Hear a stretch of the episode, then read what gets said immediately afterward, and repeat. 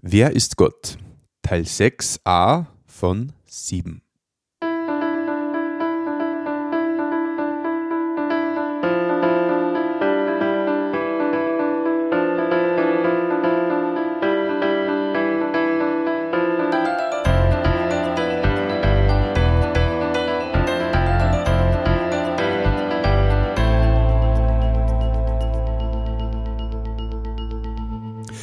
Christi und herzlich willkommen. In diesem Kanal geht es um Gottes Wün.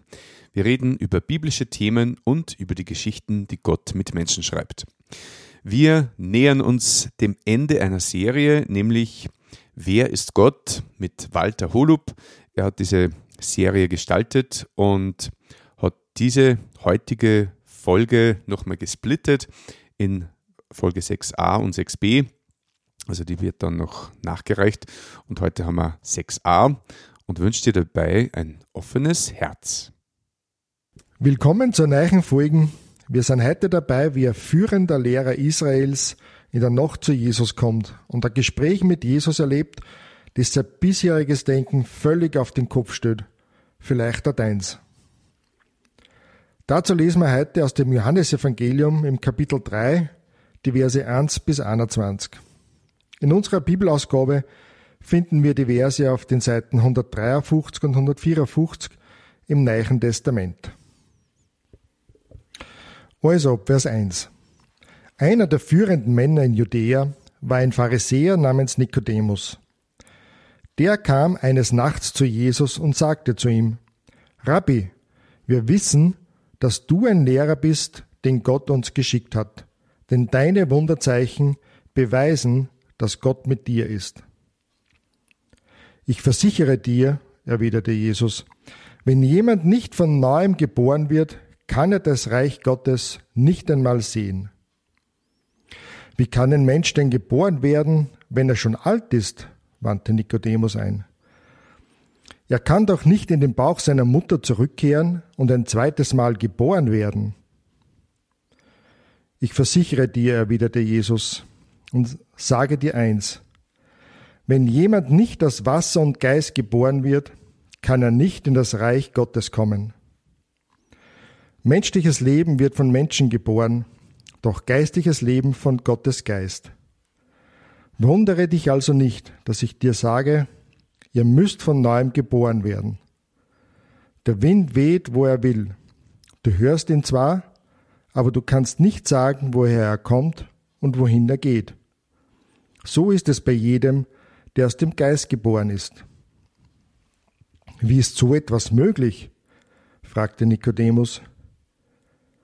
Jesus erwiderte, Du als Lehrer Israels weißt das nicht? Ja, ich versichere dir, wir reden nur von dem, was wir kennen. Und was wir bezeugen, haben wir gesehen. Doch ihr nehmt unsere Worte nicht ernst. Ihr glaubt ja nicht einmal, wenn ich über Dinge rede, die hier auf der Erde geschehen. Wie wollt ihr mir dann glauben, wenn ich euch sage, was im Himmel geschieht? Es ist noch nie jemand in den Himmel hinaufgestiegen. Der Einzige, der dort war, ist der, der aus dem Himmel herabgekommen ist, der Menschensohn. Und wie Mose damals in der Wüste die Schlange für alles sichtbar aufgerichtet hat, so muss auch der Menschensohn sichtbar aufgerichtet werden, damit jeder, der ihm vertraut, ewiges Leben hat. Denn so hat Gott der Welt seine Liebe gezeigt. Er gab seinen einzigen Sohn, damit jeder, der an ihn glaubt, nicht ins Verderben geht, sondern ewiges Leben hat. Gott hat seinen Sohn ja nicht in die Welt geschickt, um sie zu verurteilen, sondern um sie durch ihn zu retten. Wer ihm vertraut, wird nicht verurteilt. Wer aber nicht glaubt, ist schon verurteilt. Denn der, an dessen Namen er nicht geglaubt hat, ist der eine und einzigartige Sohn Gottes. Und so vollzieht sich das Gericht. Das Licht ist in die Welt gekommen, aber die Menschen liebten die Finsternis mehr als das Licht, denn ihre Taten waren böse. Wer Böses tut, scheut das Licht. Er kommt nicht ans Licht, damit seine Taten nicht aufgedeckt werden. Wer sich aber nach der Wahrheit richtet, tritt ans Licht, denn so wird sichtbar, dass sein Tun in Gott gegründet ist. Gut, soweit einmal der heutige Text. Also Nikodemus, ein führender Lehrer Israels, kommt eines Nachts zu Jesus. Es wird wohl eine Nacht gewesen sein in der Zeit, wie Jesus mit seinen Jüngern in Jerusalem war, während oder vielleicht auch nach dem Fest, von dem wir das letzte Mal gehört haben. Denn danach gingen sie in das Gebiet von Judäa, also in die Umgebung von Jerusalem. Das ist dann beim nächsten Mal ab Vers 22 zum Lesen. Gut, dieses Gespräch zwischen Jesus und Nikodemus hat es wirklich in sich. Da sehen wir den Kern des Evangeliums. Da streut die Liebe Gottes wie der Morgenstern am Nachthimmel auf. Da wird die Mission für Jesus ganz deutlich und unmissverständlich erklärt. Und es wird auch unmissverständlich gesagt, welche Auswirkungen und Konsequenzen es hat, wie ich zu Jesus stehe. Es ist nicht egal, wie ich über Jesus denke. Ich kann mir als Mensch dem Willen Gottes nicht entziehen. Ich muss eine Entscheidung treffen. Und keine Entscheidung ist letztendlich auch eine Entscheidung. Das wird heute ganz klar ersichtlich. Aber schauen wir uns das der Reihe noch an. Nikodemus fängt im Vers 2 einmal ganz höflich an, indem er Jesus als Rabbi anspricht. Das heißt, er, obwohl er der Lehrer Israels ist, schaut nicht auf Jesus herab, sondern stellt sie eigentlich unter Jesus. Nikodemus spricht Jesus als Lehrer und Meister an. Und er sagt, dass sie etwas wissen. Ich weiß nicht, wem Nikodemus da vielleicht nur gemeint hat, denn die allermeisten führenden Juden haben sicher nicht so über Jesus gedacht. Und sonst müsste da der Nikodemus nicht in der Nacht kommen.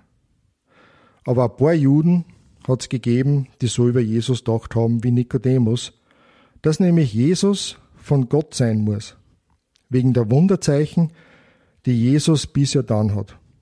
Er hat ja am Passafest, wie wir das letzte Mal gelesen haben, einige Wunderzeichen dann, die aber der Johannes nicht konkret erwähnt hat jetzt. Also ich denke, es ist ersichtlich, dass Nikodemus in einer demütigen und respektvollen Haltung zu Jesus kommt. Jesus nimmt die Ehrerbietung an und kommt gleich direkt zum Thema, um das sie alles trat, ohne dass Nikodemus überhaupt dazu kommt, eine einzige Frage zu formulieren. Vielleicht hätte er sich das auch gar nicht direkt zu fragen traut. Er als Gelehrter hätte doch wissen müssen, wie ein Mensch in das Reich Gottes kommt. Das ist doch die Frage aller Fragen. Wie komme ich in das Reich Gottes? Wir würden sagen, wie komme ich in den Himmel?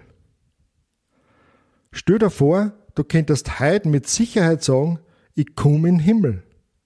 Wahnsinn! Da ist da alles andere im Vergleich dazu völlig bedeutungslos, wenn du nur diese eine Frage mit Ja beantworten könntest. Das Leben von Nikodemus und allen anderen gottesfürchtigen Juden war darauf ausgerichtet, in das Reich Gottes zu kommen. Sie haben das Reich Gottes erwartet. Und das Befolgen der Gesetze Gottes und der zusätzlichen Regeln, die sie, die sie sich selbst nur auferlegt haben, hat den Sinn gehabt, einmal in das Reich Gottes zu kommen. Und was sagt Jesus Nikodemus mitten ins Gesicht? Na na, das, was ihr da macht, das führt nicht ins Reich Gottes. Denn wenn du nicht vom Neuem geboren wirst, sagt Jesus, dann siehst du das Reich Gottes nicht einmal vor der Weiden, geschweige denn, dass du reinkommst. Rums. Also mit dem Ansatz von Jesus muss das ganze Gedankengebäude von Nikodemus mit einem gewaltigen Krachen in sich zusammengestürzt sein. Darum erklärt Jesus Nikodemus das Ganze mit einem Bild. Wenn wir jetzt ein paar Verse zurückspringen, Verse 5 bis 8. Der Wind weht, wo er will. Du hörst ihn zwar, aber du kannst nicht sagen, woher er kommt und wohin er geht. So ist es bei jedem, der aus dem Geist geboren ist, erklärt Jesus in Vers 8. Der Geist Gottes wirkt wo, wann und wie er will. Wir können den Geist Gottes mit unseren Sinnen nicht erkennen, so wie der Wind an sich nicht sichtbar ist, aber seine Auswirkungen, wie zum Beispiel, dass sie Baum birgen, so ist es auch mit dem Geist Gottes. Wir können ihn nicht sehen, aber die Auswirkungen, wenn ein Mensch vom Geist neu geboren wird, die kann man sehen. Ein Mensch, der vom Geist Gottes geboren ist, der hat eine neue Identität, eine neue Zugehörigkeit und ein neues Bewusstsein. Sein Leben wird beeinflusst vom Wort Gottes. Dieses Wort Gottes ist es auch, was außer dem Geist notwendig ist zur neuen Geburt, wie aus dem Vers 5 deutlich wird. Da sagt Jesus, dass jeder, der ins Reich Gottes kommen will, aus Wasser und Geist geboren werden muss. Das Wasser hat was mit dem Wort Gottes zu tun. Das Wort hat eine reinigende Wirkung. Es ist wie mit der Dusche. Wenn ich das Wasser auftrage, dann ist das einmal super, wenn sauberes Wasser aus der Dusche kommt. Aber sauber werden tue ich nur dann, wenn ich bereit bin, mir unter die Dusche zu stellen. Erst dann kann das Wasser seine Wirkung an mir entfalten und mich reinigen. So ist es auch mit dem Wort Gottes. Es ist da und es ist nicht nur gut, es ist vollkommen. Aber es kann erst dann seine Wirkung bei mir entfalten, wenn ich bereit bin, mich unter das Wort Gottes zu stellen. Dann wird es mich reinigen. Das ist keine äußerliche Reinigung, sondern eine Reinigung von innen außer. Meine Gedanken und meine Gesinnung werden sie verändern und dadurch auch mein Handeln.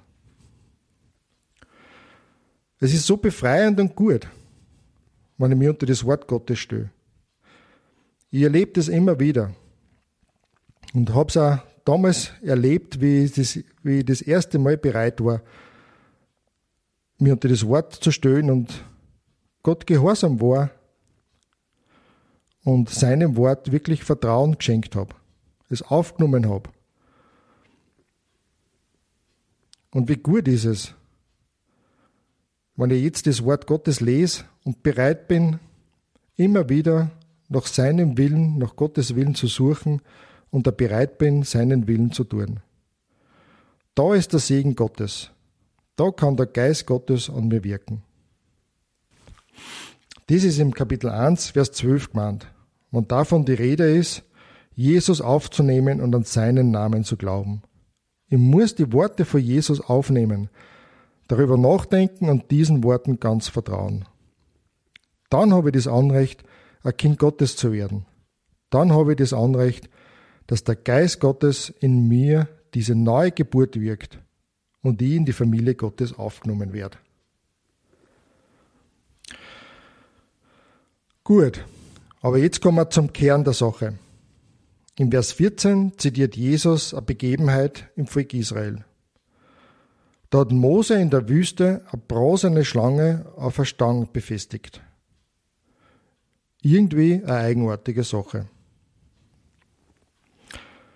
Warum Mose das gemacht hat und was das Ganze mit Jesus, der Liebe Gottes und uns Menschen zum tun hat, das müssen wir uns beim nächsten Mal anschauen. Wir müssen da jetzt einen Schnitt machen und die Folge teilen.